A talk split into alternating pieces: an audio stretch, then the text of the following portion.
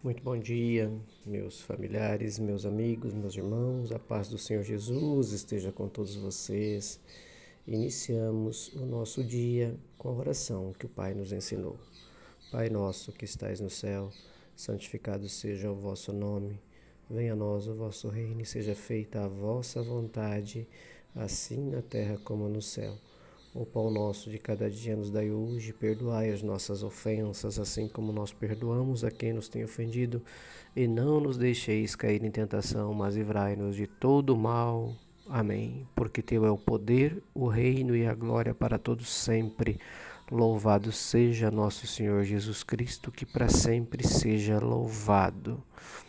Meus irmãos, a reflexão da palavra de Deus de hoje está lá em 1 Coríntios no capítulo 10 e o versículo de reflexão nosso hoje é o 13. Então, 1, 1 Coríntios, capítulo 10, versículo 13. E a palavra traz a seguinte reflexão: As tentações que vocês têm de enfrentar são as mesmas que os outros enfrentam, mas Deus cumpre a sua promessa e não deixará que vocês sofram tentações que vocês não têm forças para suportar. Quando uma tentação vier, Deus dará forças a você para suportá-la e assim vocês poderão sair dela. É, como eu diria, é autoexplicativa, né? A palavra de Deus hoje ela é autoexplicativa, ela vem falando das tentações e de como nós temos em muitos momentos dificuldades de enfrentá-las, né? É, e também ah, eu não diria, não diria nem só dificuldades, são grandes desafios porque ah, nós como seres humanos temos ah, às vezes grandes potenciais de enfrentamento a toda e qualquer situação, mas também a gente foge das, dos enfrentamentos porque é conveniente fugir. Então a gente tem na palavra de Deus é, duas coisas que são muito claras. Primeiro delas é o livramento, né? E esse livramento é a força que nós temos para suportar essas essas situações. E a outra é que as tentações virão. Não adianta a gente querer fugir delas, as tentações elas irão ocorrer e elas virão. Mas nós temos a certeza do livramento, a força para suportar. E quem que nos dá esta força cotidianamente, meus irmãos? Jesus. Através do exemplo que de sua vida, né? Os 40 dias no monte, as tentações que ele sofreu, é, tudo que ele conseguiu resistir através do poder de Deus Pai. Então Deus nos promete, eh, meus irmãos, que nos dará o poder para suportar e resistir às tentações. Porém, eh, nós não devemos achar que o, o livramento em si, a força, significa que nós não teremos que encarar os desafios, que nós não temos que passar por necessidades, por dificuldades, que o nosso caráter não é colocado à prova.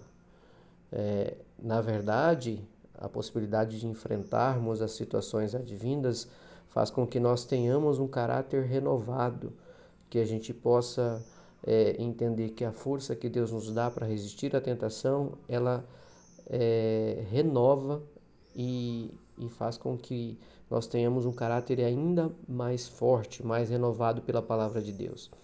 Então, Deus sempre vai providenciar o livramento, meu irmão, mas Ele também é, quer entender se o nosso caráter ele realmente é um caráter santo, se a gente realmente de todo o coração está preparado para assumir a condição do lado do Pai, assumir que somos cristãos, que buscamos a Deus e que nós entregamos a nossa vida a Ele.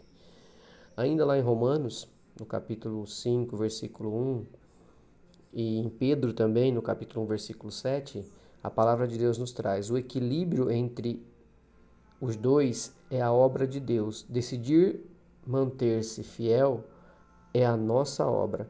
Então veja bem, o equilíbrio entre os dois é a obra de Deus. a tentação e o livramento. Mas decidir se manter fiel, isso aí já é obrigação e é uma obra que compete a nós é, realizarmos e levarmos adiante as promessas do Pai. Então, que neste momento nós possamos dobrar o nosso joelho e agradecer a Deus por todos os livramentos de tentações, de tudo aquilo que nós já vivemos e pela força de poder enfrentar todas essas tentações de forma vitoriosa. Pai, por favor, me perdoe pelas vezes que tenho sucumbido diante da tentação e do pecado. Perdoe-me por tantas vezes que não quero achar a porta, a, a porta estreita, a saída mais lógica, que eu busco outras saídas. Perdoe-me, Pai. Perdoe porque sou falho. Purifique o meu coração, purifique a minha, aula, a minha alma, purifique-me para que eu seja fiel ao Senhor e a sua busca, a busca do seu reino, como Jesus o fez. Na glória do Senhor, assim eu te peço, te suplico e coloco a minha vida em tuas mãos em mais um dia. Amém. Um ótimo dia, meus irmãos. Uma boa reflexão a todos. Que o Senhor os abençoe, os guarde, os livre de todo mal em nome de Jesus. Um abraço, um beijo. Fiquem com Deus.